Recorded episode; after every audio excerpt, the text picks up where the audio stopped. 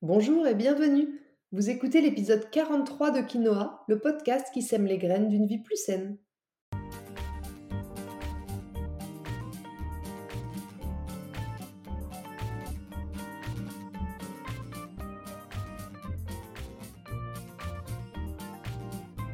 Je suis Julie Coignet, naturopathe et coach santé. Ma mission à travers ce podcast est de vous aider à retrouver ou à garder la santé en adoptant de nouvelles habitudes de vie plus saines et équilibrées. Chaque semaine, le jeudi, je vous propose de parler bien-être, forme et santé naturelle de façon simple et positive pour vous aider à reprendre votre santé en main. Dans ce 43e épisode de Quinoa, j'ai eu envie de vous parler de l'hypertension. Une pathologie qui touche près de 15 millions de personnes en France, qui est souvent silencieuse, mais qui est néanmoins le premier facteur de risque d'accident vasculaire. Alors qu'est-ce que la tension artérielle? Dans quel cas parle-t-on d'hypertension ou d'hypotension? Quels sont les risques? Quelles sont les causes? Et comment la prévenir? Je vous explique tout ça dans cet épisode. Bien sûr, comme je vous le précise régulièrement, les conseils que je vous transmets ici sont généraux et s'adressent au plus grand nombre. Et dans le cas d'aujourd'hui, notez bien que les solutions naturelles dont je vais vous parler ne se substituent en aucun cas aux traitements médicamenteux prescrits par votre médecin ou votre cardiologue. Elles peuvent par contre compléter leur action. Allez, c'est parti pour l'épisode du jour. En France, 20% des plus de 50 ans souffrent d'hypertension sans le savoir. L'hypertension artérielle est la première cause évitable de maladies cardiovasculaires et d'AVC dans le monde. C'est une des pathologies les plus fréquentes et les plus préoccupantes des pays occidentaux. Vous comprenez maintenant pourquoi ça méritait bien un épisode de podcast. Alors commençons par revenir un instant sur ce qu'est la tension artérielle. La tension artérielle, qu'on peut aussi appeler la pression artérielle, correspond à la pression exercée par le sang contre les parois des artères. C'est en quelque sorte la force qui permet de faire circuler le sang à travers tous les organes et on la détermine par deux chiffres que vous connaissez probablement. Le premier, c'est la valeur de la pression artérielle systolique. C'est toujours la valeur la plus élevée. C'est en fait la pression présente dans les vaisseaux au moment où le cœur se contracte. La pression systolique, elle correspond toujours à la valeur la plus haute. Par exemple, pour une tension artérielle de 13,8, il va s'agir du chiffre 13. Et puis après, le deuxième chiffre, c'est la valeur de la pression artérielle diastolique. C'est le chiffre le moins élevé. Cette pression, c'est celle qui existe dans les artères entre deux contractions cardiaques, pendant la phase de relâchement et de remplissage du cœur. La pression diastolique, elle correspond donc au chiffre le plus bas. Par exemple, pour la même tension artérielle de 13,8, il va s'agir cette fois-ci du chiffre 8.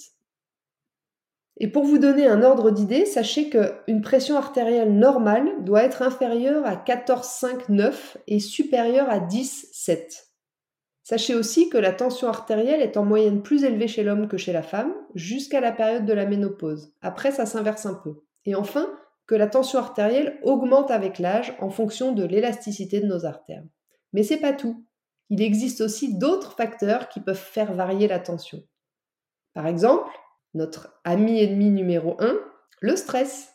Le stress fait augmenter très rapidement la tension, mais par contre, en général, ça diminue ensuite assez rapidement aussi quand on revient au calme. Et puis la grossesse aussi a un impact sur la tension. La tension artérielle, elle va souvent diminuer au début pour retrouver des chiffres un peu plus normaux et classiques en fin de grossesse. Et puis la tension artérielle, elle va aussi diminuer pendant les phases de repos et de sommeil, et à l'inverse, le bruit ou l'activité physique pourront l'augmenter momentanément. Alors on parle d'hypotension Lorsque la tension artérielle est trop basse, on a coutume de parler aussi de chute de tension. Vous savez, la baisse de tension qui peut causer des vertiges, des points devant les yeux ou une grosse fatigue. La plupart du temps, c'est juste passager et c'est pas très inquiétant. Mais si ça se produit trop souvent, n'hésitez quand même pas à en parler à votre médecin à l'occasion. A l'inverse, lorsque la tension est trop haute, on va parler d'hypertension. Et c'est justement notre sujet du jour. On parlera d'hypertension en tant que pathologie lorsque la pression exercée par le sang sur nos artères est trop forte, mais surtout lorsqu'elle est chronique. Parce que comme je le disais plus haut, certains moments de la journée ou de la vie peuvent participer à augmenter la tension, comme le stress, le bruit, l'activité physique, mais en général elle redescend ensuite plus ou moins rapidement. Alors que dans le cas de l'hypertension, vous l'avez compris, on est dans une forte tension récurrente. Cette forte tension, elle devra d'ailleurs être confirmée lors de trois consultations successives sur une période de 3 à 6 mois. Vous serez donc considéré comme hyper tendu si au cours de trois visites dans un intervalle de 3 à 6 mois, votre mesure de la tension artérielle à deux reprises donne des résultats supérieurs au normal qu'on a vu un peu plus haut. Mais il y a un petit souci avec l'hypertension, c'est que la grande majorité des personnes qui en souffrent ne le savent pas, parce que la plupart du temps, l'hypertension, elle évolue de manière asymptomatique, en silence. Mais pourtant, si votre tension est trop élevée, votre cœur doit vraiment fournir plus d'efforts et puis il va se fatiguer. Et ça peut être petit à petit le début de troubles cardiovasculaires, principale cause de mortalité en France quand même. Donc retenez et notez déjà une chose, c'est de penser à faire surveiller votre tension régulièrement chez le médecin ou chez vous avec un appareil adapté. Alors il y a plusieurs explications et plusieurs causes à l'hypertension artérielle. On va distinguer l'hypertension primaire, qui représente la grande majorité des cas et qui peut être due à différents facteurs tels que l'âge, l'hérédité, mais aussi bien sûr l'hygiène de vie surpoids, obésité, manque d'activité physique, tabac, consommation excessive d'alcool, stress ou alimentation ultra salée par exemple. Il semblerait aussi que les hommes soient plus touchés que les femmes et que la consommation excessive de réglisse impacte la tension.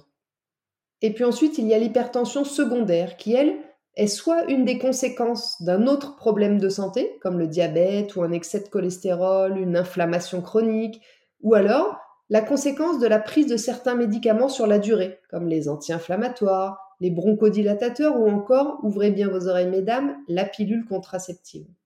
Alors si vous êtes concerné par un ou plusieurs des facteurs dont je viens de parler, soyez vigilant et peut-être allez faire surveiller votre tension un peu plus régulièrement. Mais après, il y a aussi des signes plus sérieux à prendre en considération qui peuvent vous alerter sur une éventuelle hypertension. Si par exemple vous avez des maux de tête fréquents, plutôt le matin, des saignements de nez, des vertiges, une fatigue inhabituelle, de la somnolence, des moments de confusion, si vous êtes essoufflé au moindre effort, que vous avez des palpitations, des bourdonnements d'oreilles, des fourmillements au niveau des pieds ou des mains, dans tous ces cas, je vous invite vivement à faire surveiller votre tension. Maintenant, si votre hypertension est confirmée, il sera indispensable de commencer par rechercher systématiquement les autres facteurs de risque cardiovasculaire qui pourraient aggraver votre situation. Ces autres facteurs de risque, j'en ai déjà parlé un peu plus haut, mais je les répète pour être sûr que vous les ayez bien en tête. C'est d'abord l'hérédité et puis l'âge, plus de 50 ans chez l'homme et plus de 60 ans chez la femme. Bon, cela on ne peut pas y faire grand-chose, on est d'accord. Mais par contre, les autres, diabète, excès de cholestérol ou de triglycérides, tabac, alcool, stress plus plus, surpoids, alimentation riche en sel ou en réglisse, sédentarité, contraception orale ou encore carence en vitamine D, Là, vous pouvez agir. Et c'est selon le nombre de facteurs aggravants que vous avez que votre médecin choisira d'ailleurs le traitement le plus adapté. Et même si je ne vais pas détailler cette partie euh, traitement médical classique ici, ne prenez pas le sujet à la légère. Si vous avez de l'hypertension artérielle ou si vous pensez en avoir, maintenant que je vous ai expliqué comment ça se passe, commencez par aller voir votre médecin. Même si les conseils naturaux que je vais vous donner ensuite sont très utiles, ils peuvent ne pas suffire selon les cas. En tous les cas, j'aimerais que vous reteniez que l'hypertension artérielle n'est pas une fatalité et qu'en changeant certaines de vos habitudes de vie, vos artères peuvent tout à fait retrouver leur pleine santé.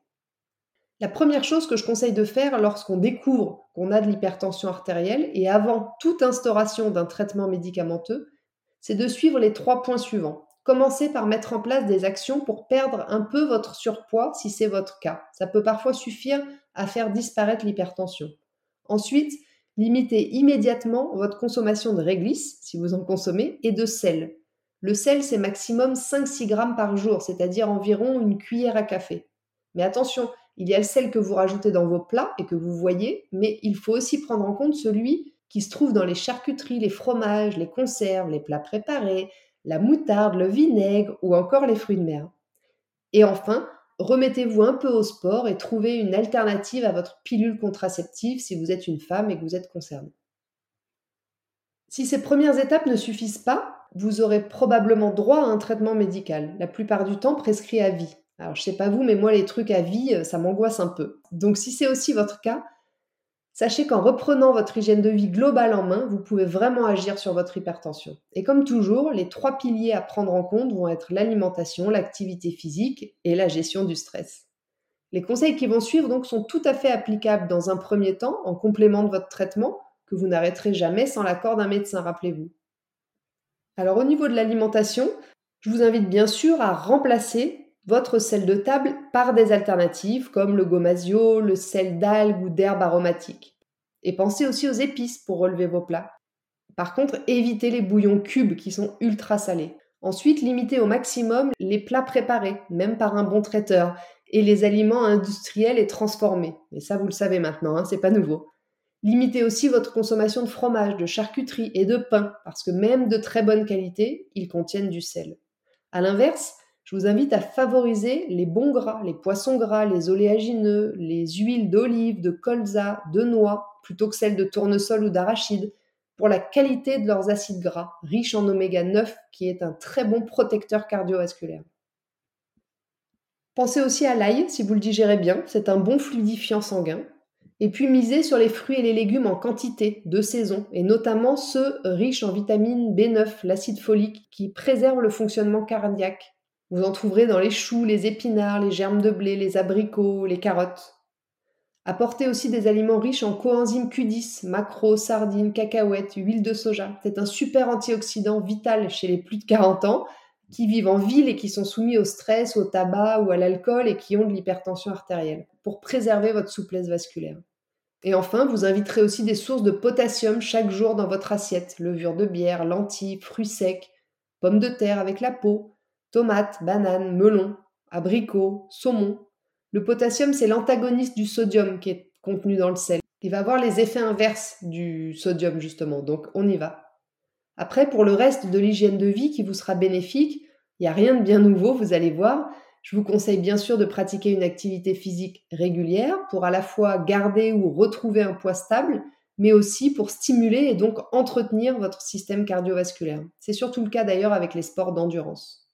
Au passage, notez que perdre 5% de poids quand on est en surpoids permet d'abaisser de 3 à 4 points la tension systolique, donc votre premier chiffre. C'est pas rien. Ensuite, arrêter de fumer sera également très profitable pour la qualité et la forme de vos artères. Et puis, travailler sur la bonne gestion de votre stress pour faire baisser la pression. Je pense par exemple à l'acupuncture, la sophrologie, le yoga, la réflexologie, la respiration, la méditation.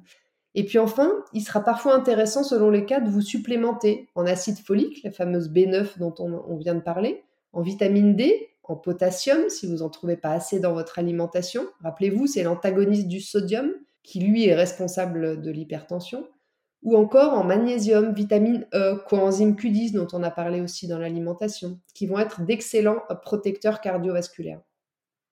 Et pour finir, pensez à l'aubépine, en extrait de plantes fraîches ou en infusion. Sachez que l'aubépine, elle est à la fois relaxante, cardiotonique et hypotensive. Le top. Donc je vous conseille de tester tout ça avant de débuter un traitement médical, si c'est encore possible. Et si vous ne parvenez pas à normaliser votre pression artérielle au bout de trois mois, il sera nécessaire que vous suiviez un traitement pour éviter les risques cardiovasculaires liés à l'hypertension.